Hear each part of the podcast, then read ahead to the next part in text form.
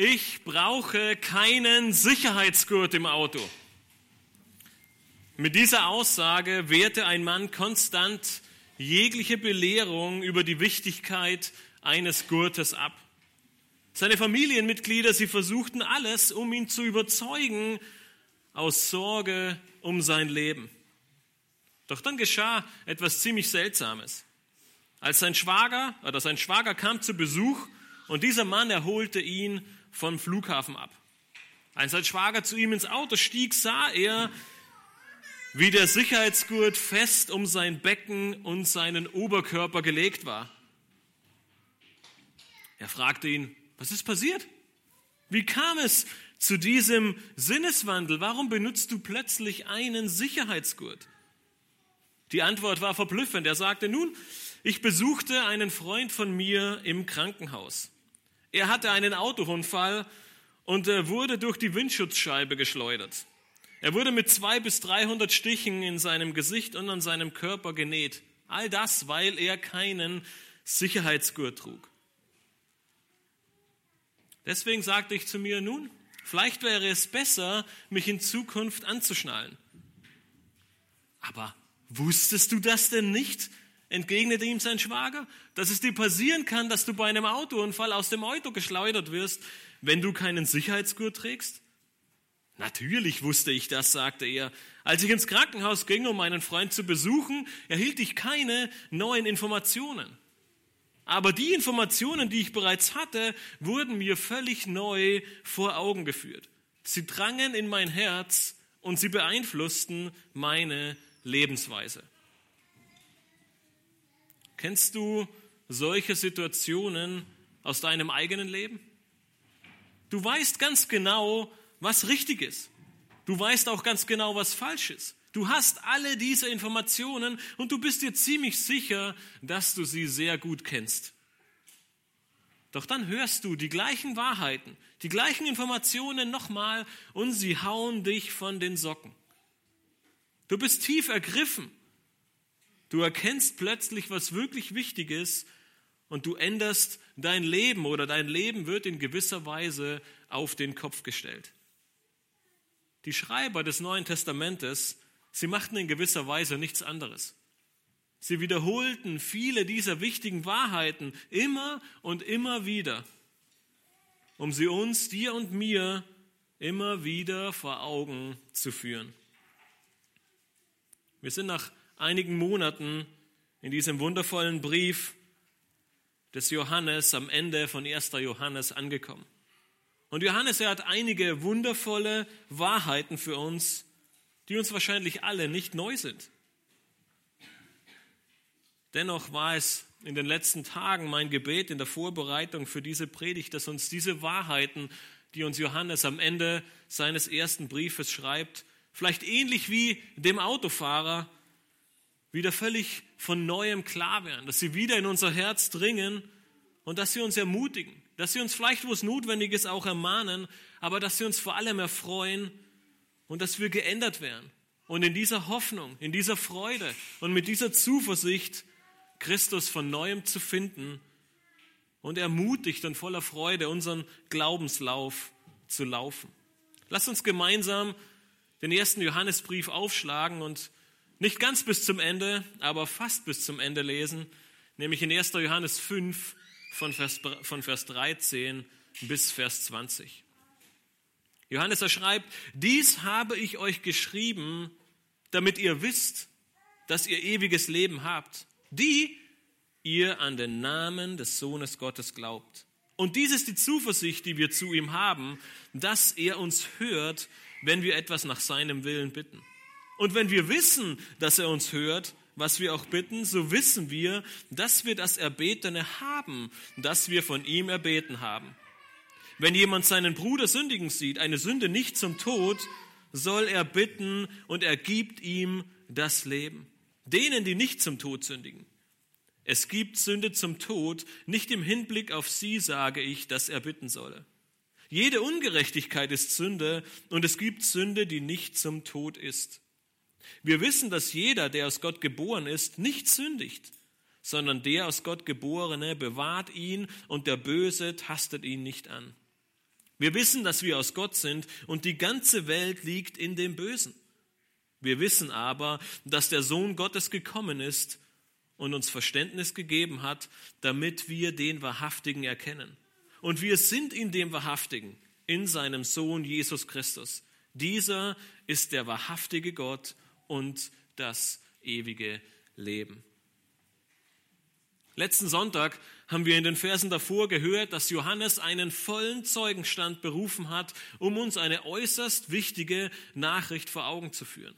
Und zwar, Jesus Christus ist Gottes Sohn. In ihm ist das ewige Leben und jeder, der an den Sohn glaubt, hat dieses Leben. Johannes erfährt nach dieser Zeugenaussage, könnte man sagen, nach dieser beglaubigten Aussage fort und gibt uns in dem heutigen Abschnitt fünf Gewissheiten mit auf den Weg. Und das ist auch oder soll auch der Titel der heutigen, der heutigen Predigt sein, fünf Gewissheiten für dein Glaubensleben. Diese Gewissheiten, sie sollen dir von neuem diese Herrlichkeit des christlichen Glaubens vor Augen führen und dich zu einer völligen Gewissheit, zu einer Freude und zu einer Hoffnung auf dein jetziges Leben führen. Aber auch deinen Blick aus der Gegenwart hin in die Zukunft und in die Ewigkeit lenken. Sie sollen dir helfen, diese wichtigen Wahrheiten immer im Blick zu haben oder sie wieder von neuem in dein Blickfeld zu rücken um dein Leben auf den auszurichten, der dir wahres Leben gibt, nämlich Jesus Christus. Lasst uns mit Vers 13 beginnen. Matthias hat letzte Woche diesen Vers auch schon gepredigt, aber es ist ein, in gewisser Weise ein Übergangsvers. Er schließt das eine Thema ab und beginnt gleichzeitig das neue Thema. Und in Vers 13 finden wir die erste Wahrheit, die erste Gewissheit unseres Glaubens nämlich du hast das ewige Leben. Nun, vielleicht denkst du dir jetzt, naja, das ist keine allzu große neue Wahrheit.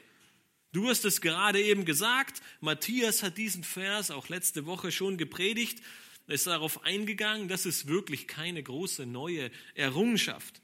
Nun und ehrlich gesagt, das hoffe ich auch. Wenn diese Gewissheit etwas völlig Neues für dich wäre, dann hätte ich schon leichte Sorge. Und dennoch ist diese Gewissheit, diese Wahrheit, die uns allen so klar ist, eine Wahrheit, die wir doch manchmal aus den Augen verlieren, nicht wahr? Doch es ist eine Wahrheit, die uns unglaublich große Hoffnung spendet. Mehr denn je macht sich diese Welt Gedanken über das Hier und Jetzt. Die Gesundheit und das Leben des Menschen, sie stehen über allem und wir versuchen mit allen möglichen Mitteln, die wir haben, dieses Leben zu retten. Die Regierung ist bereit, vieles aufs Spiel zu setzen oder viel Geld zu investieren, um Leben zu retten. Firmen gehen pleite und Milliarden von Euro werden investiert. Menschen verlieren ihre Arbeit und man versucht, sie irgendwie aufzufangen. Alte Menschen, sie können nur noch selten besucht werden, um des Virus willen und man versucht, alles Mögliche zu tun, um irgendwie die ganze Situation unter Kontrolle zu bringen. Nun, warum all das? Und die Frage ist sehr einfach, weil der Mensch an seinem Leben hängt. Egal wie sehr er es abstreitet, das Hier und Jetzt ist das Wichtigste für die allermeisten Menschen auf diesem Planeten. Weil sie nicht darüber nachdenken, ob es ein Leben nach dem Tod gibt.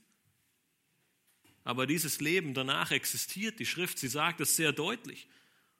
Und Gottes Wort, es spricht von zwei Orten nach diesem Leben hier auf diesem Planeten und sie benennt sie mit dem Wort Himmel oder mit dem Wort Hölle. Gottes Wort macht deutlich, dass es nur ein Entweder oder gibt. Das ewige Leben oder der ewige Tod. Und deswegen ist gerade heute diese Gewissheit so wichtig. Denn Johannes, er ruft uns zu, egal was kommt, Egal wie schnell dein Leben hier zu Ende ist, egal wie schlimm es werden wird, wenn du an Jesus Christus glaubst, wenn du an den Sohn Gottes glaubst, dann hast du ewiges Leben. Deswegen schreibt er in Vers 13, dies habe ich euch geschrieben, damit ihr wisst, dass ihr ewiges Leben habt, die ihr an den Namen des Sohnes Gottes glaubt. Wenn ihr euch an letzten Sonntag zurückerinnert und die Verse, die vor diesem Vers 13 kommen, dann haben wir gesehen, dass Johannes fünf Zeugen aufführt, die bezeugen, dass Jesus Christus Gottes Sohn ist. Das ist unglaublich wichtig, denn in ihm ist das ewige Leben. Johannes hat diesen ganzen Abschnitt benutzt, um deutlich zu machen, wenn du an ihn glaubst, dann hast du dieses Leben. Wenn du aber nicht an ihn glaubst, dann hast du dieses Leben nicht. Und dann wartet der ewige Tod voller Schmerz und Leid und ewiger Qualen auf dich.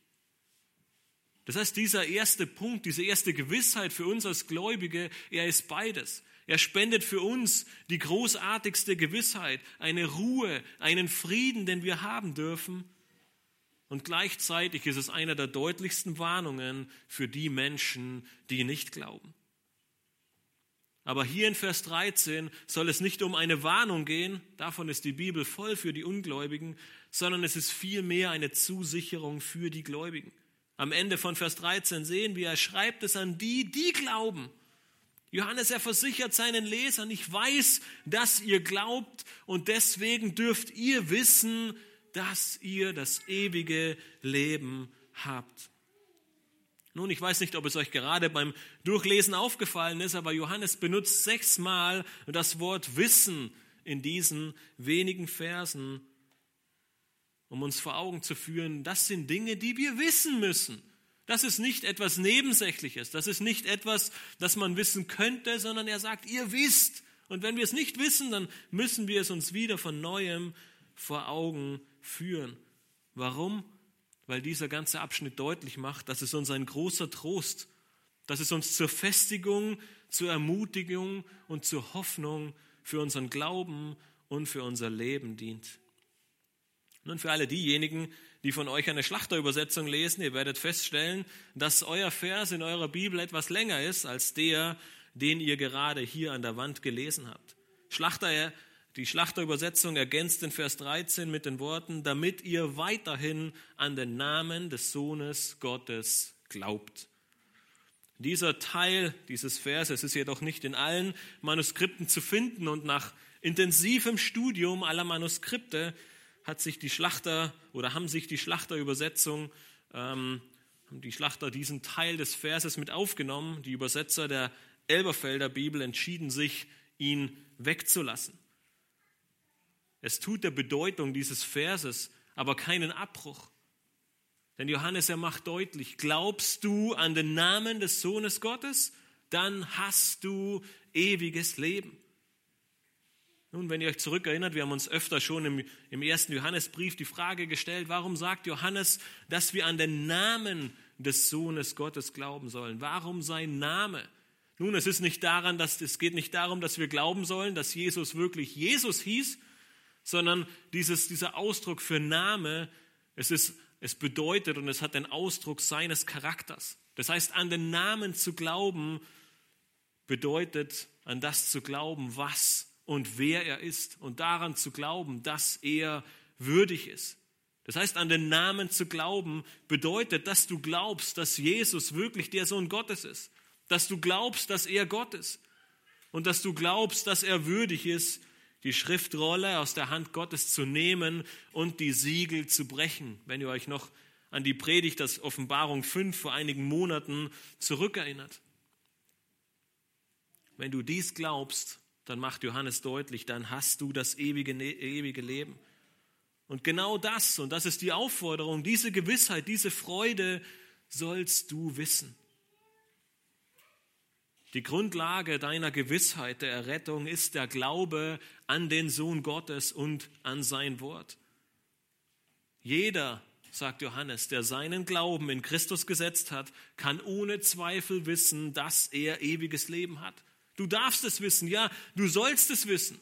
Nicht wegen irgendwelcher Werke, die du getan hast, nicht weil du besonders herausragend als Gläubiger bist, nicht weil du ein wunderbares, hingegebenes Leben führst, nicht weil du mehr in der Bibel liest als alle anderen, sondern weil du glaubst, dass Jesus der Christus ist und in ihm ist das Leben und er gibt dir dieses Leben. Es gibt heute die unterschiedlichsten Strömungen und Sichtweisen über diese Sicherheit. des ewigen Lebens. Und leider muss man sagen, dass sehr, sehr viele dieser Sichtweisen und Strömungen dir diese Sicherheit absprechen. Sie sagen dir, du kannst dir deines ewigen Lebens nicht sicher sein, weil du nie weißt, wie dein Leben verläuft. Vielleicht passiert es eines Tages, dass du Jesus Christus verleugnest. Vielleicht ist dein Glaube gar nicht groß genug und du scheiterst im Verlaufe deines Lebens. Vielleicht reichen deine guten Werke nicht, die du dein ganzes Leben lang tust, und irgendwann fällst du doch vom Glauben ab. Und wisst ihr was? Alle diese Sichtweisen haben recht, aber nicht in der Wahrheit, in der sie sprechen, sondern mit dem, was sie aussagen. Weil niemand kann sich sicher sein, dass er es bis zum Ende schafft. Niemand kann sich seines Lebens, seines ewigen Lebens sicher sein, wenn er auf ihn sieht. Ich weiß nicht, ob mein Glaube reichen würde. Ich weiß nicht, ob ich irgendwann den Fehler begehen würde und mein Glaube schwach wird. Wenn es an mir hängt, dann können wir alle sicher sein, dass niemand von uns das ewige Leben sehen wird. Und genau darin liegt der Fehler in all diesen Sichtweisen. Es liegt nämlich nicht an mir und es liegt auch nicht an dir, sondern in 1. Johannes 5 sehen wir an mehreren Stellen, dass Gott es ist, der dir diese Zusicherung gibt, dass es einzig und allein an Gott liegt und dass er derjenige ist, der ewiges Leben hat und der dir ewiges Leben gibt. Es ist sein Versprechen an dich, wenn du an ihn glaubst, dann hast du ewiges Leben. Das heißt, wenn immer Zweifel in deinem Leben aufkommen, wenn immer du beginnst, dich über deine Werke oder dein Gelingen oder deinen Glauben Fragen zu stellen, wenn immer du anfängst, dieses ewige Leben zu hinterfragen, genau dann sollst du dich an diese Gewissheit in 1. Johannes 5, Vers 13 erinnern. Er ist es, der treu ist. Er ist es, der ewiges Leben hat. Und er ist es, der dir ewiges Leben gibt, wenn du an ihn glaubst. Wenn du Buße getan hast, wie wir gerade in zwei wunderbaren Zeugnissen hören durften, und wenn du erkannt hast, dass nicht du es bist, der dich verändern kann, wenn nicht du es bist, der ein besserer Mensch werden kann, wenn nicht du es bist, der sich selbst seine Sünden vergeben kann, sondern einzig und allein Jesus Christus, dann hast du das ewige Leben. Jeder Zweifel ist verflogen, jeder, jede Sorge ist vorbei, sondern Trost und Hoffnung dürfen in dein Herz einziehen. Du hast ewiges Leben. Das ist die erste Gewissheit deines Glaubens, die uns Johannes hier in Vers 13 gibt. Die zweite Gewissheit, die uns Johannes aufzeigen möchte, sie, hat, sie ist sehr eng mit dem Vertrauen auf Gott verbunden. Diese zweite Gewissheit, sie soll dir helfen zu erkennen, dass du es nicht mit irgendeinem Gott zu tun hast. Dass es nicht ein Gott aus Holz und Stein ist, wie ihn die Menschen sich selbst machen, sondern dass es ein lebendiger Gott ist, der lebt und der hört. Die zweite Gewissheit, sie lautet, Gott erhört deine Gebete. Lasst uns nochmal den Vers 14 lesen. Dort schreibt Johannes, und dies ist die Zuversicht, die wir zu ihm haben, dass er uns hört, wenn wir etwas nach seinem Willen bitten. Kennst du die Situation, wenn dich dein Chef zum Einzelgespräch in sein Büro bittet? Oh oh, meistens keine, kein guter Moment. Oder stell dir vor, wenn wir im Kontext dieses Verses bleiben, der Ungläubige, er wird zum Einzelgespräch vor den Thron Gottes geladen. Geht er mit Zuversicht dorthin? Gehst du mit Zuversicht und Vertrauen ins Büro deines Chefes, wenn du alleine drin bist und er hinter dir die Tür schließt? Nun, vielleicht ja, vielleicht kennt ihr euch ziemlich gut, aber vielleicht auch nein. Das ist die erste große Freude in diesem Vers. Neben der Gewissheit, dass Gott deine Gebete erhört, finden wir gleich zu Beginn etwas Großartiges in diesem Vers 14. Weil wir von Vers 13 kommen, weil du an den Sohn glaubst, weil du reingewaschen bist von der Sünde und errettet durch sein Blut, kannst du mit völliger Zuversicht vor den Thron Gottes treten. Es gibt keine Angst, es gibt keine Sorge, sondern du weißt, du trittst vor den Thron, du trittst vor deinem Vater und er wird dich in aller Liebe, in aller Barmherzigkeit, in aller Freude empfangen. Es gibt keine Angst, es gibt keinen Schrecken, wenn du vor diesen Thron trittst mit Zuversicht oder Freimütigkeit. Wie die Schlachterübersetzung sagt, können wir zu ihm kommen. Diese Zuversicht, diese Freimütigkeit, die wir nun ihm gegenüber haben dürfen, sie zeigt sich darin, wenn wir Vers 14 nochmal ansehen, dass uns Gott hört, wenn wir bitten. Es ist kein tauber Gott, es ist kein toter Gott, sondern nein, er hört, wenn du ihn bittest. Nun, vielleicht denkst du dir wieder, ja, das ist nicht wirklich etwas Neues. Das ist eine Gewissheit, die ich kenne. Ja, und ziemlicher Sicherheit wird es so sein, aber wenn du ernsthaft dich hinterfragst, glaubst du diese Wahrheit wirklich? Zweifelst du nicht manchmal daran? Es gibt scheinbar so viele Gebete in deinem Leben, die Gott anscheinend nicht gehört hat, oder? Jedenfalls hat er sie nie beantwortet. Und schon gerät diese Gewissheit ins Wanken. Deshalb stoppt Johannes nicht an dieser Stelle, sondern er erklärt uns diese wichtige Gewissheit etwas näher. Am Ende von Vers 14 wird dieses Hören an eine Bedingung geknüpft. Er sagt, Gott wird jedes unserer Gebete erhören, jede unserer Bitten, wenn wir nach seinem Willen bitten. Das heißt, unsere Gebete, sie müssen dem Maßstab Gottes entsprechen. Gott wird keine Gebete hören, die seinem Charakter oder seinem Willen widersprechen. Die Bedingung, die wir an, und diese Bedingung, wir finden sie an mehreren Stellen in der Schrift. Immer wieder werden wir aufgefordert. Wir sollen in seinem Namen bitten. Wir sollen nach seinem Willen bitten. Dann wird er hören. Das heißt, entsprechend seines Willens zu beten, meint damit ein Gebet, das in Übereinstimmung mit dem ist, was Gott möchte. Und nicht mit dem, was wir uns vielleicht wünschen oder was er für uns zu tun möge.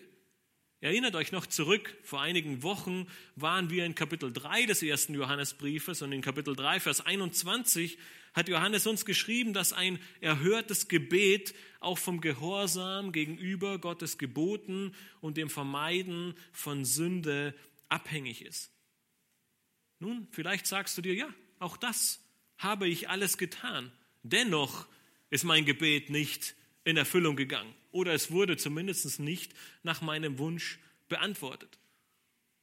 Nun, bevor wir zu Vers 15 übergehen und sehen, wie wunderbar ähm, Gott ist, wollen wir ganz kurz innehalten und uns eine sehr, sehr wichtige Wahrheit, die für alle Bereiche unseres christlichen Lebens vonnöten ist, vor Augen führen. Unser Vertrauen muss immer in Gott und seinen Verheißungen liegen. Und es darf nie in unserer Erfahrung liegen. Wenn wir eine negative Erfahrung gemacht haben, ist die Frage, stelle ich Gott und sein Vertrauen in Frage oder hinterfrage ich meine Erfahrung? Wenn ein Gebet nicht in Erfüllung gegangen ist oder Gott es scheinbar nicht gehört hat, beginne ich dann an Gott zu zweifeln aufgrund der Erfahrung, die ich gemacht habe? Lasse ich deshalb im Gebet nach, sage ich, naja, scheinbar helfen die Gebete nicht, Gott hört sie nicht, er beantwortet sie nicht, dann kann ich es auch sein lassen. Johannes gibt uns in Vers 15 die Antwort auf diese Frage.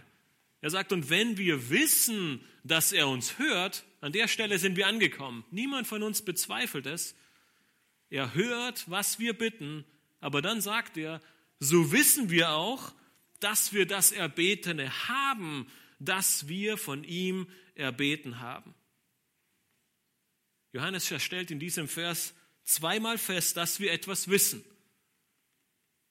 Dieses Wissen, und das ist ganz wichtig, es ist nicht ein Wissen aufgrund unserer Erfahrung, sondern ein Wissen, weil wir glauben.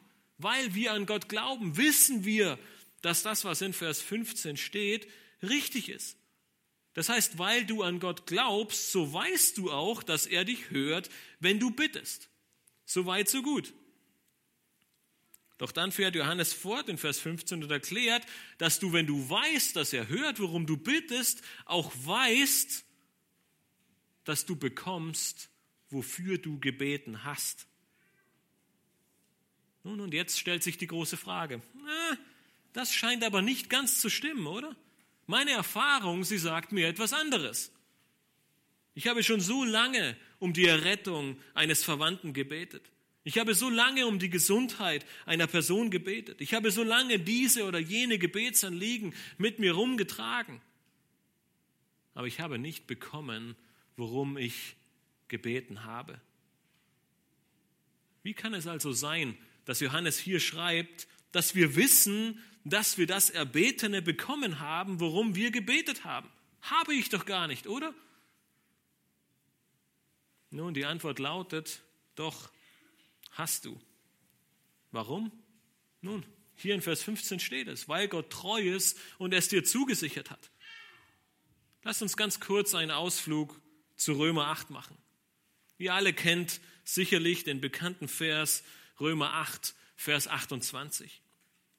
Nun im Kontext dieses Verses, ehe wir ihn lesen, spricht Paulus von den Leiden und den Herausforderungen in dieser Welt. Er spricht von unserer Schwachheit im Gebet und dass wir manchmal nicht wissen, worum und was wir beten sollen. Und er zeigt uns in wunderbarer Freude auf, dass der Heilige Geist in unserer Schwachheit für uns einspringt. Und in diesem Kontext kommen wir dann zu Vers 28, wo Paulus schreibt, wir wissen aber, dass denen, die Gott lieben, alle Dinge zum Besten dienen, denen, die nach dem Vorsatz berufen sind. Das heißt, Gott, das heißt, Gott hört immer deine Gebete, die du in seinem Willen betest. Und du hast das Erbetene, was du gebetet hast, wenn wir zurück zu 1. Johannes 5, äh, Vers 15 kommen. Nun, aber das heißt nicht zwangsläufig, dass es immer genau das ist, worum du betest, was Gott dir gibt. Denn Gott weiß es tatsächlich besser. Er ist der liebende Vater. Er ist ein liebender Vater, der die Liebe unserer Väter und unsere eigene Liebe zu unseren Kindern bei weitem übertrifft. Kein einziger Vater auf diesem Planeten, weder unsere eigenen noch wir selbst, können ihm jemals das Wasser reichen. Er liebt uns über alle Maßen. Er liebte uns, als wir noch Sünder waren. Ja, seine Liebe, sie brachte sogar seinen eigenen Sohn ans Kreuz. Und weil er dich so sehr liebt, und das ist keine Erfahrung, sondern das ist eine Wahrheit, die du dir für deine Gebete vor Augen führen musst, weil er dich so sehr liebt, will er nur das Beste für dich. Und damit sind wir wieder bei Römer 8, Vers 28. Er hört deine Gebete. Er kennt deine Sorgen. Er weiß um deine Nöte. Und er handelt auch danach. Und zwar so, dass es dir zum Besten dient. Hast du jemals so über deine Gebete und die Erhörung deiner Gebete nachgedacht? Keinesfalls, sagt die Bibel, hört Gott deine Gebete nicht. Keinesfalls, sagt Johannes, gibt er nicht, worum du bittest. Ganz im Gegenteil, du darfst wissen, dass er hört und du darfst wissen, dass du bekommst, wofür du bittest. Aber es ist nicht immer genau das, worum du bittest. Aber die wichtige Wahrheit ist, es ist immer das Beste für dich. Und das ist eine großartige Gewissheit, die wir uns vor Augen führen dürfen. Wir dürfen wissen, dass er hört und wir dürfen wissen, dass wir das Erbetene bekommen. Nicht in der Art und Weise, wie wir uns das vielleicht manchmal wünschen, sondern noch in einer viel besseren, weil Gott ein liebender Vater ist und er das Beste für uns möchte. In Vers 16 und 17 gibt uns Johannes dann eine praktische Anleitung, wie bzw. wofür wir beten können. Er sagt, wenn Geschwister sündigen, dann sollen wir für sie im Gebet eintreten. Lasst uns die Verse 16 und 17 gemeinsam lesen. Wenn jemand seinen Bruder sündigen sieht, eine Sünde nicht zum Tod, soll er bitten und er wird ihm das Leben geben. Denen, die nicht zum Tod sündigen. Es gibt Sünde zum Tod, nicht im Hinblick auf sie sage ich, dass er bitten solle. Jede Ungerechtigkeit ist Sünde und es gibt Sünde, die nicht zum Tod ist. Nun, Johannes, er beginnt damit und sagt, wenn du einen Bruder oder eine Schwester sündigen siehst, das heißt, du bist entweder Augenzeuge dieser Sünde oder dein Bruder oder deine Schwester berichten dir von dieser Sünde, dann bittest du für diese Person. Das ist die wichtige Aussage. Zu welchem Zweck? Johannes sagt, damit Gott ihm Leben schenkt. Nun, diese Aufforderung, sie ist sehr einfach und sehr klar. Die Aussagen darum herum sind es etwas weniger. Eine Sünde zum Tod oder nicht zum Tod, Leben oder Sterben, einige Dinge, die wir schwer verstehen. Aber kennst du das manchmal? Es gibt etwas sehr Klares, eine Aufforderung, die sehr deutlich ist, und darum herum einige Dinge, die nicht so klar sind. Nun, womit beschäftigen wir uns meistens mehr? Mit den Dingen, die unklar sind. Wir verbringen stundenlang damit, uns über die unklaren Dinge Gedanken zu machen und vergessen manchmal die klaren Dinge völlig, äh, oder sie, sie kommen uns völlig aus den Augen. Und ähnlich ist es mit diesen beiden Versen. Seit Hunderten von Jahren diskutiert man darüber, was die Sünde zum Tod sein könnte. Man hat eine Vielzahl von Erklärungsversuchen gestartet und man hat eine Vielzahl von Dingen aufgeführt, die diese Sünde zum Tod sein könnte. Die einen sagen, es müsste sich um eine besonders schlimme Sünde handeln, die Gott nicht verzeihen wird. Andere sagen, es gab im Alten Testament schon einige Sünden, die mit dem Tod bestraft wurden. Es müsste sich also um eine von diesen Sünden handeln, die wir zum Beispiel in 4. Mose 19 oder in 5. Mose 22 finden. Andere sagen, es könnte eine Bezeichnung für sehr schwere Sünden im Gegensatz zu eher leichten Sünden sein. Andere sagen, es könnte die Sünde gegen den Heiligen Geist aus Matthäus 12 sein. Andere sagen, und da wird es schon haarsträubender, es wird wahrscheinlich der Abfall des Glaubens, der Abfall des Gläubigen vom Glauben sein, der zum ewigen Tod führt. Andere wiederum sagen, diese Sünde verleugnet Jesus als den Sohn Gottes und ist deshalb des Todes würdig. Nun, ihr seht, die Liste ist sehr, sehr lang und aufgrund der Zeit habe ich wenn überhaupt zehn Prozent der Möglichkeiten aufgelistet, die über die Jahrhunderte zusammengetragen wurden. Aber eigentlich ist die Hauptaussage in diesem ganzen Abschnitt das Gebet. Johannes macht deutlich, dass Gott jedes einzelne, jedes einzelne unserer Gebete hört, dass wir nach seinem Willen bitten. Und nun gibt er uns in Vers 16 und 17 eine konkrete Anwendung und sagt, wenn ihr seht, dass einer eurer Brüder und Schwestern in Sünde fällt, dann betet für ihn, damit Gott ihm Leben schenkt. Nun, wie können wir uns dann in aller Kürze erklären, was Johannes mit, dem, mit der Sünde zum Tod oder nicht zum Tod nennt? Nun, wir lesen häufig im Abendmahl 1. Korinther 11. Und immer wieder lesen wir davon, dass es einige Gläubige gab, die dieses Abendmahl zu ja, missbraucht haben und deswegen einige entschlafen, also gestorben sind. Wir alle kennen die Geschichte von Ananias und Sapphira in Apostelgeschichte 5. Gott hat also einige Sünden zum Tod geführt. Eines der besten Beispiele ist 1. Korinther 5, wo Paulus von grauenhaften Sünden innerhalb der Gemeinde in Korinth berichtet. Und in diesem Kontext schreibt er in 1. Korinther 5, Vers 5, dass er einige von den Geschwistern, einige von den Gläubigen den Satan übergeben hat zur Zerstörung des Fleisches. Das heißt, damit sie getötet werden. Aber, und das ist das Wichtige, zu welchem Zweck? Damit der Geist errettet wird. Das heißt, es scheint im Leben von Ananias und Sapphira, es scheint im Leben einiger der Gläubigen in Korinth, die grauenhafte Sünden getan haben oder das Abendmahl missbraucht haben, dass Gott an dieser Stelle die Reißleine zog und den Tod in dieser, auf dieser Erde vorzog, um sie von ihrem Geist, um, um ihr geistliches Leben zu retten. Eine Zuchtmaßnahme Gottes, um die Sünde nicht noch größer werden zu lassen und sie zu retten.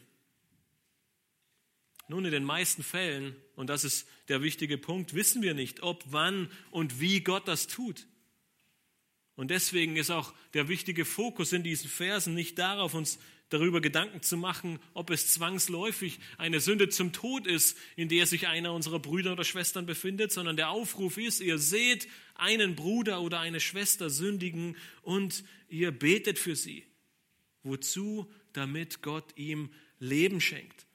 Nun, dieses Leben ist nicht zwangsläufig ähm, ein Weiterleben, sondern es beschreibt vielmehr dein, dein geistliches Leben, nicht im Sinne auf dein ewiges Leben, sondern deinen geistlichen Zustand in Bezug auf deine Gemeinschaft mit Gott. Wir wissen, dass Sünde uns von Gott trennt. Das haben wir mehrmals im ersten Johannesbrief gesehen und gleichzeitig haben wir zu Beginn schon in 1. Johannes 1, Vers 9 gesehen, dass Gott treu und gerecht ist und uns Sünde vergibt, wenn wir Buße tun. Und genau das ist das Ziel dieses Gebetes. Wir beten darum, dass der gläubige Bruder, die gläubige Schwester diese Sünde erkennt und dass diese innige Gemeinschaft und Beziehung mit Gott wiederhergestellt wird und Gott damit Leben schenkt. Den großen Fokus in diesen Versen legt Johannes auf die Ermutigung zum Gebet. Eine Ermutigung, die so wichtig ist. Warum? Weil wir wissen dürfen, dass Gott hört und weil wir wissen dürfen, dass Gott gibt, worum wir bitten. Diese zweite Gewissheit, sie ist eine großartige Zusicherung.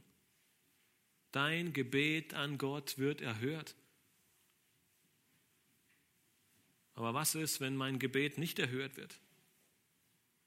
Nun, es gibt zwei Möglichkeiten. Entweder es dient dir zum Besten und Gott hat es auf eine andere Art und Weise erhört, weil er als dein liebender Vater etwas anderes im Blick hat. Die zweite Möglichkeit wäre, und das ist auch die, die Johannes hier aufführt, dein Gebet ist nicht nach dem Willen Gottes. Das heißt, es ist gut, sich die Frage zu stellen, wofür bete ich eigentlich? Ist es ein selbstsüchtiger Wunsch? Dient es eher zur Eigenliebe und zum Selbstzweck für mich? Oder steht Gottes Ehre im Mittelpunkt? Johannes sagt uns, dass jedes Gebet, das nach seinem Willen trachtet, Gott hört. Nun sagst du vielleicht, okay, aber was ist sein Wille? Nun ganz einfach gesagt, sein Wille ist sein Wort. Wir finden in der Bibel alles, was wir brauchen. Wir finden in der Bibel, wer Gott ist, wie er ist und vor allem, was er möchte. Wenn wir sein Wort kennen, dann kennen wir auch seinen Willen. Und deshalb ist es immer wieder der gleiche Aufruf. Wir müssen sein Wort kennen. Wir müssen sein Wort lesen. Weil wenn wir sein Wort lesen, dann lernen wir Gott kennen. Dann lernen wir seinen Willen kennen. Und dann verstehen wir, was Gott von uns möchte. Und so können wir nach seinem Willen bitten und er wird uns hören. Nun, ich bin mir sicher, dass jeder von uns, dass jeder von euch diese Wahrheit kennt. Aber vielleicht dient sie ähnlich wie dem Autofahrer von gerade eben in der Einleitung, wieder von neuem dazu, sich diese Wahrheit vor Augen zu führen, sie wieder neu kennenzulernen, sich wieder von neuem ermutigen zu lassen und zu wissen, Gott hört jedes einzelne unserer Gebete. Jedes einzelne deiner, jedes einzelne meiner, jedes einzelne von uns als ganze Gemeinde. Vielleicht dient es dazu, dass dieses Feuer deines Gebetslebens, das vielleicht nur noch lodert oder nur noch ein bisschen vor sich hinkokelt, dass du es wieder von neuem anfasst. Dass es ein großes Feuer wird und dein Gebetsleben wieder brennt weil du diese Gewissheit haben darfst, dass Gott jedes deiner Gebete kennt. Dass er möchte, dass du als sein Kind zu ihm, als deinem Vater kommst und ihn bittest. Und dass er alle deiner Gebete, die du in seinem Willen bittest, zu deinem Besten beantworten wird. Dass er dir genau das geben wird, was du brauchst.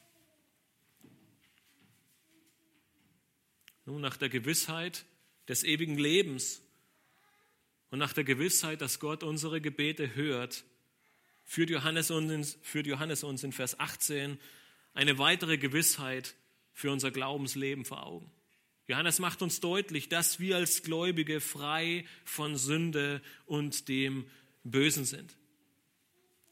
Lasst uns nochmal Vers 18 lesen, wo Johannes schreibt, wir wissen, dass jeder, der aus Gott geboren ist, nicht sündigt sondern der aus Gott geborene bewahrt ihn und der Böse tastet ihn nicht an. Johannes, er beginnt diese dritte Gewissheit mit einer wichtigen Erinnerung an unsere Abstammung. Er sagt, als Gläubiger darfst, sollst und musst du wissen, dass du aus Gott geboren bist. Schon in Kapitel 3, Vers 1 hat Johannes geschrieben, dass Gott uns seine Liebe dadurch erwiesen hat, dass wir Kinder Gottes heißen dürfen. So auch hier. Er sagt, mit deiner Errettung, mit deiner Wiedergeburt bist du aus Gott neu geboren. Du bist jetzt ein Kind Gottes. Gott selbst ist dein Vater. Und weil dem so ist, sündigst du ab sofort nicht mehr. Und wir haben über dieses Thema in den letzten Monaten sehr oft gesprochen und noch vor dem Gottesdienst haben wir darüber gesprochen, dass Johannes häufig ein Schwarz-Weiß-Denker ist. Und selbst die ganze Bibel ist sehr schwarz und sehr weiß. Graustufen, wie wir sie in unserer Gesellschaft häufig nutzen, um Dinge abzuschwächen, die Bibel kennt sie nicht. Wir haben gerade gesehen, dass es Himmel oder Hölle gibt und dass es Sünder oder Erretteten gibt. Und dazwischen gibt es keine Graustufen. Und gleichzeitig haben wir gesehen, dass Johannes nicht sagt, dass ein Gläubiger niemals mehr sündigt. Keine Frage, denn gleich zu Beginn, und wir haben es vorher schon erwähnt, in seinem Brief macht er in Kapitel 1 deutlich, dass jeder, der behauptet, er sündigt nicht, ein Lügner ist.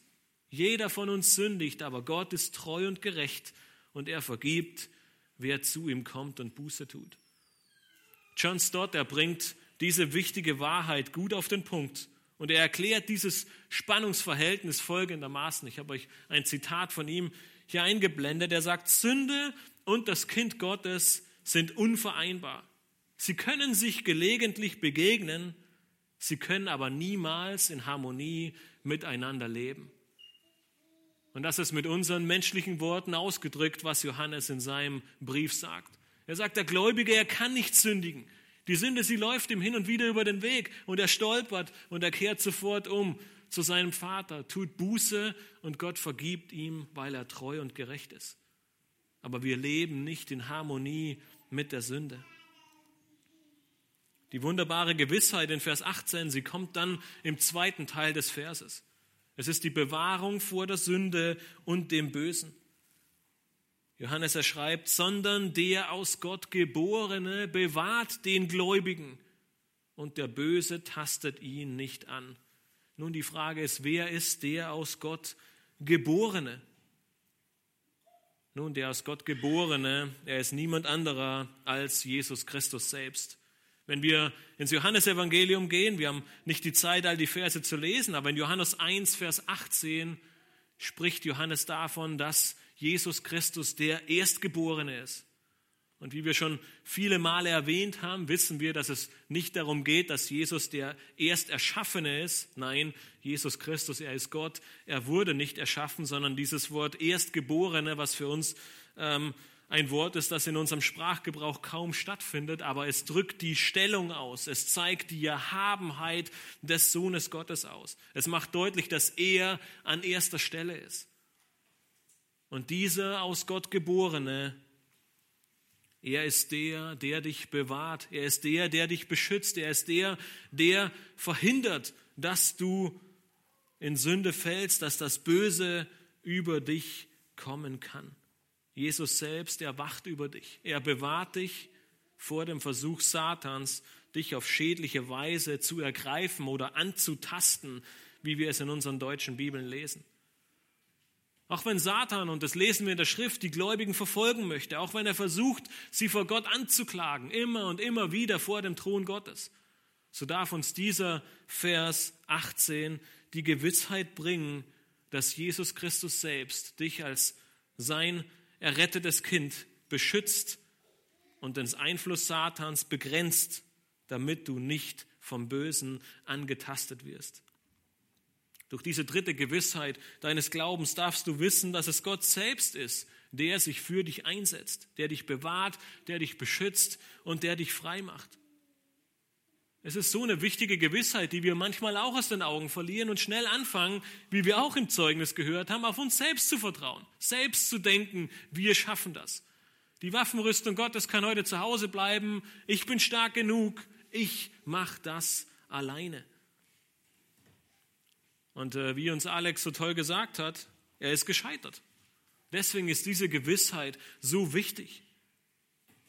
Du bist nicht auf dich alleine gestellt. Du musst diesen Kampf nicht aus deiner Kraft kämpfen, sondern Gott ist derjenige, der dem Bösen widersteht für dich, der auf dich aufpasst, der dich bewahrt, der dich beschützt, der sich für dich einsetzt. Gleichzeitig dürfen wir in diesem Vers erkennen, dass Gott es ist, der uns, auch, der uns aus der Knechtschaft, der Sünde und des Bösen befreit hat. Das ist eine wichtige Erinnerung und eine Zusicherung, wenn eine Versuchung um die Ecke kommt.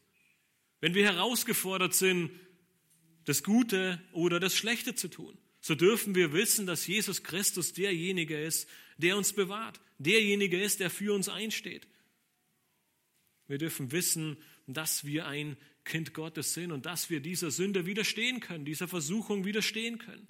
Du bist frei von der Sünde und dem Bösen. Wir dürfen uns auf Christus berufen. Wir dürfen uns im Gebet an ihn wenden, wie wir gerade gehört haben, und er wird uns bewahren vor dem Bösen. Durch ihn haben wir alle Kraft und alle Möglichkeiten erhalten, dem Bösen zu widerstehen.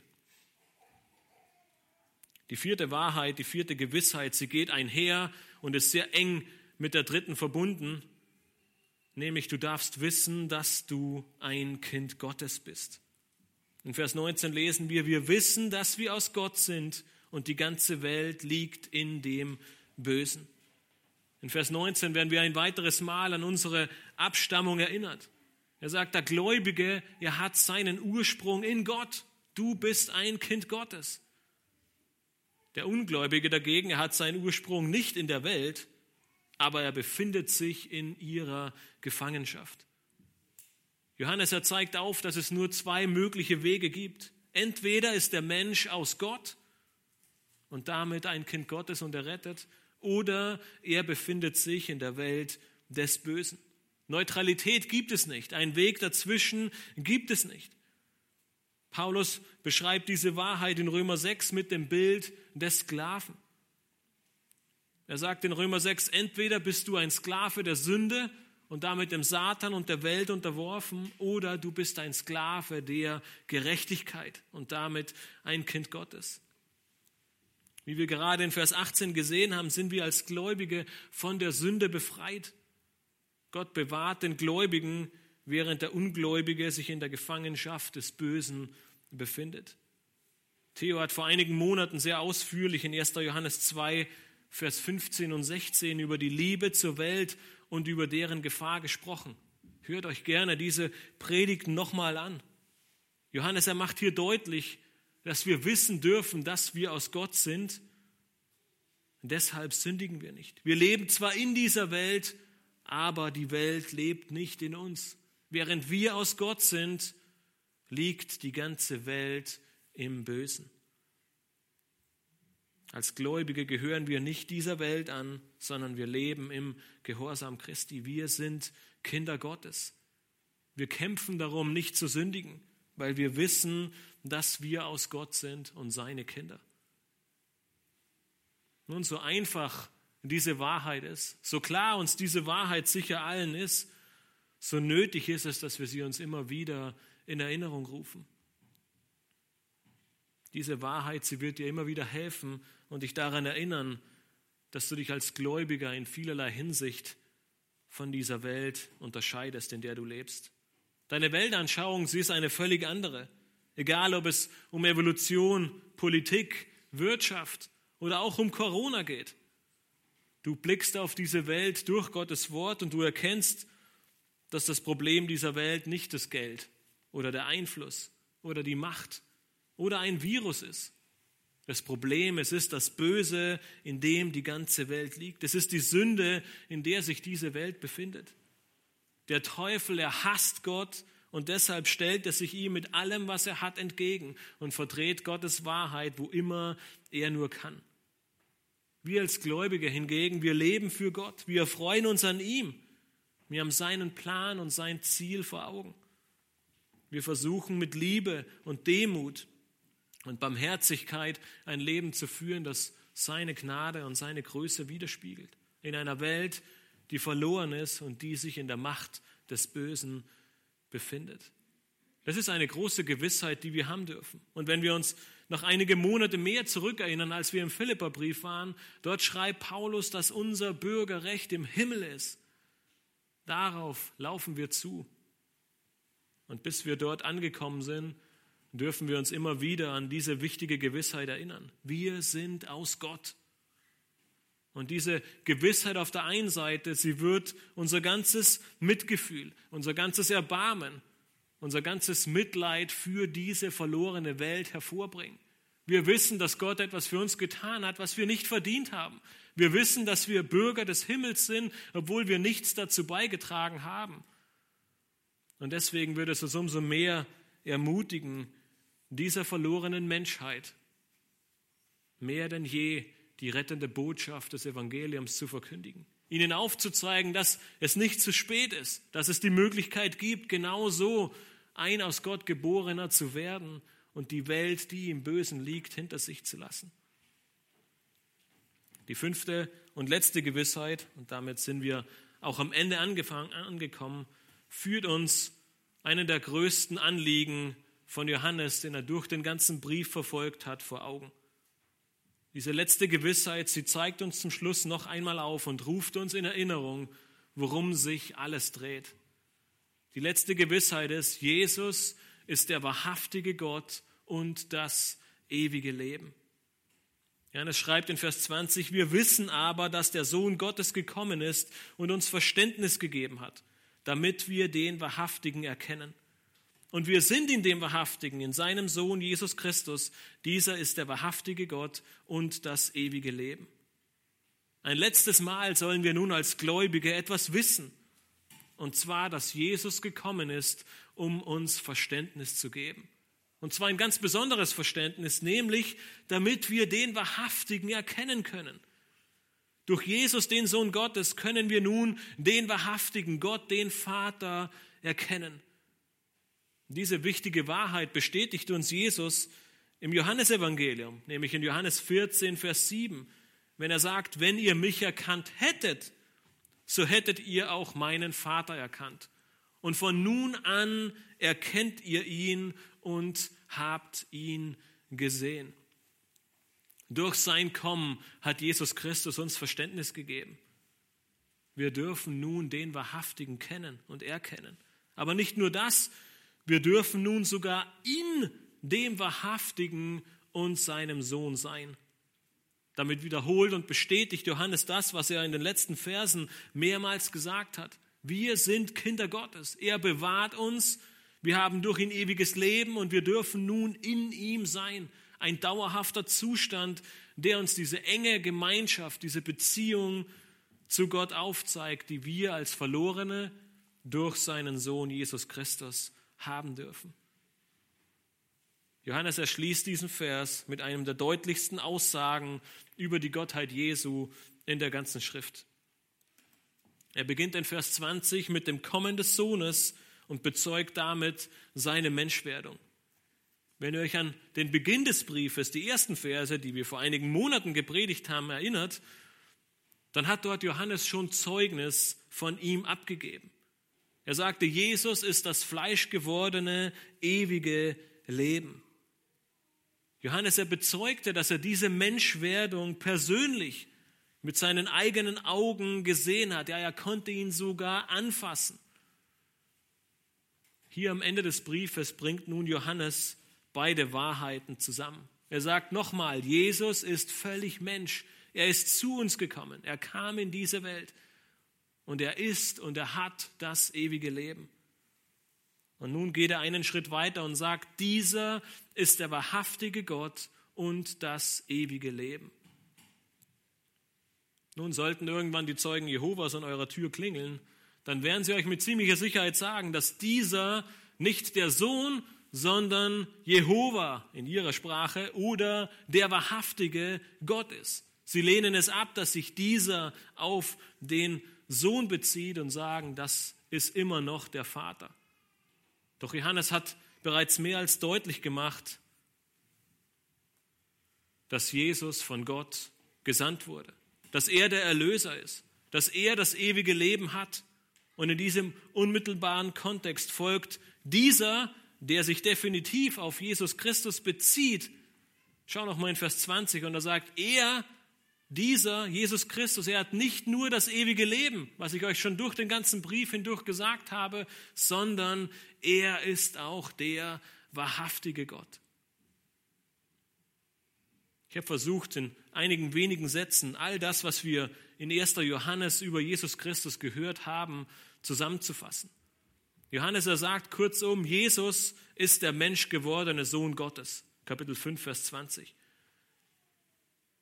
Johannes hat ihn persönlich gesehen und ihn erfahren und ihn betastet. Kapitel 1. Jesus wurde der Welt durch seine Taufe und Kreuzigung offenbart. Kapitel 5, Vers 6. Durch seinen Tod wurde er zur Sühne für die Sünden der Menschen. 1, Vers 7 und Kapitel 2. Als Gottes einziger Sohn, der in die Welt gesandt wurde, Kapitel 4, Vers 9, wurde er dadurch zum Erlöser der Welt. Kapitel 4, Vers 14. Jesus ist sowohl der Christus als auch der Sohn Gottes. Kapitel 2, Vers 22 bis 23. Als solcher ist er auch ein gerechter Richter, der moralisch so rein ist wie Gott der Vater. Kapitel 3, Vers 3. Das Leben, das ewige Leben ist ihm, ist in ihm und durch ihn. Wenn wir diese Wahrheiten zusammenbringen und den ganzen ersten Johannesbrief in diesem Kontext lesen, dann kommen wir zu keiner anderen Entscheidung, zu keiner anderen Überzeugung, dass Jesus Christus niemand anderer als wahrer Gott und das ewige Leben sein kann. Stellst du dir manchmal immer wieder die Frage, wie soll ich das eigentlich schaffen? Wie kann ich all diese Gewissheiten wirklich in meinem Leben anwenden? Wie soll ich dieses heilige Leben, von dem die Schrift immer wieder spricht, leben? Die Antwort liefert dir genau dieser Vers. Indem du Jesus Christus als den wahrhaftigen Gott erkennst und Gemeinschaft mit ihm hast. Das letzte Jahrhundert, das hat uns kaum wie ein anderes gezeigt, wie diese Welt wirklich ist. Kriege, Hunger, ein Fortschritt um jeden Preis, die Zerstörung der Erde und viele weitere Dinge. Satan, er ist der Gott dieser Welt, wie ihn die Bibel beschreibt. Und deswegen macht uns die Schrift deutlich, wir brauchen Jesus. Aber Jesus, er ist nicht ein Gott unter vielen, wie wir es im Hinduismus finden sondern er ist der Gott des Universums. Er ist auch kein bloßer Prophet, wie ihn der Islam darstellt, oder ein guter Lehrer, wie ihn der Humanismus beschreibt, sondern Jesus ist der Erschöpfer und der Erhalter dieses Universums. Johannes sagt und er bezeugt, dies sollen wir wissen, indem er sagt, wir wissen aber, als ein Kind Gottes sollen wir wissen, dass er der wahrhaftige Gott und das ewige Leben ist. Diese Gewissheit, sie ist so notwendig, weil Johannes uns deutlich macht, dass Gottes Leben und Liebe nur in dem Maße durch uns fließen kann, so wie wir die richtigen Wahrheiten über Jesus kennen und auch glauben. Je schwächer unser Glaube und je schwächer unsere Erkenntnis ist, desto schwächer wird unser Weg mit Jesus Christus sein. Deshalb schließt Johannes seinen Brief auch mit diesen wichtigen Wahrheiten, mit diesen Gewissheiten, weil er uns vor Augen führen will, dass diese Wahrheiten, diese Gewissheiten fest in unserem Herzen verwurzelt sein sollen. Weil wenn sie das sind, dann werden sie dir Halt, dann werden sie dir Hoffnung, dann werden sie dir Zuversicht, dann werden sie dir eine Freude in deinem Glaubensleben schenken. Und mit dieser Freude, mit dieser Zuversicht, mit dieser Gewissheit kannst du ein Glaubensleben leben. Für Christus, für ihn. Und ein Leben, das ihm die Ehre gibt. Vielleicht ging es dir zu Beginn der Predigt wie dem Autofahrer, der sich nicht angeschnallt hatte. Als wir zu Beginn den Predigtext gelesen haben, dachtest du dir vielleicht, nun, das sind alles Informationen, alles Wahrheiten, die ich kenne. Keine neuen Sachen. Aber vielleicht hat dich dennoch die ein oder andere Wahrheit wieder von neuem umgehauen. Vielleicht hat dich die ein oder andere Wahrheit wieder dazu ermutigt, Gottes Wort ins Zentrum zu stellen und auf ihn zu sehen. Vielleicht kanntest du sie zwar, aber sie sind in deinem Leben etwas abhanden gekommen. Nun der nächsten Unsicherheit über dein ewiges Leben darfst und sollst und kannst du mit Zuversicht begegnen. Das nächste scheinbar nicht erhörte Gebet muss dich nicht zweifeln lassen. Die nächste Versuchung, die um die Ecke kommt, Sie muss dich nicht durch die Windschutzscheibe schleudern, denn du hast einen Sicherheitsgurt und dieser Sicherheitsgurt heißt Jesus Christus. Du kannst all deine Hoffnung, all deine Zuversicht auf ihn richten, weil er gibt dir ewiges Leben. Er erhört deine Gebete. Er befreit und bewahrt dich vor der Sünde und dem Bösen. Durch ihn bist du ein Kind Gottes, denn er ist der wahrhaftige Gott und das ewige Leben. Wenn du heute Morgen hier sitzt und von diesen Wahrheiten und Gewissheiten überwältigt bist und gar nicht weißt, wo du anfangen sollst, dann nimm dir die zweite Gewissheit zu Herzen und starte mit einem Gebet. Und du darfst dir gewiss sein, dass Gott dieses Gebet hören wird und dass du bekommen wirst, worum du bittest. Es ist Gottes Güte und sein Wunsch, dass wir diese Gewissheiten in unserem Leben haben und dass uns diese Gewissheiten zu einem Glaubenswachstum und zu einer Glaubensstärke führen.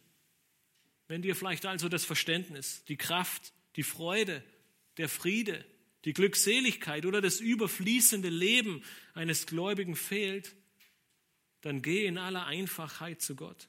Bekenne deine Bedürfnisse, bekenne deinen Mangel in deinen Gebeten und Bitten und er wird dir geben, damit wir am Ende alle gemeinsam als Gemeinde wachsen dürfen zu ihm hin und voller Freude uns diese Gewissheiten vor Augen führen dürfen und voller Freude unseren Glaubenskampf kämpfen und mit voller Freude auf das Ziel zulaufen, nämlich Jesus Christus. Lasst uns am Ende gemeinsam beten.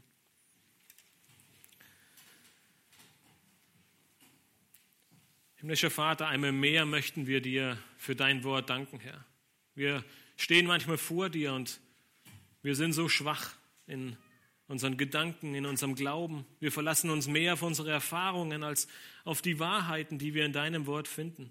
Und so ist es umso ermutigender, Herr, dass der Apostel Johannes am Ende seines Lebens diese wunderbaren Verse niedergeschrieben hat. Herr, diese Gewissheiten, die wir uns immer wieder in Erinnerung rufen dürfen, ja in Erinnerung rufen müssen, um zu sehen, durch wen wir all das schaffen. Es sind nicht wir, es ist nicht unsere Kraft, nicht unsere Gedanken, nicht unsere Ausdauer, nicht unser Vermögen, sondern du, Herr Jesus Christus, hast all das für uns getan. Du bist derjenige, der uns ewiges Leben gibt.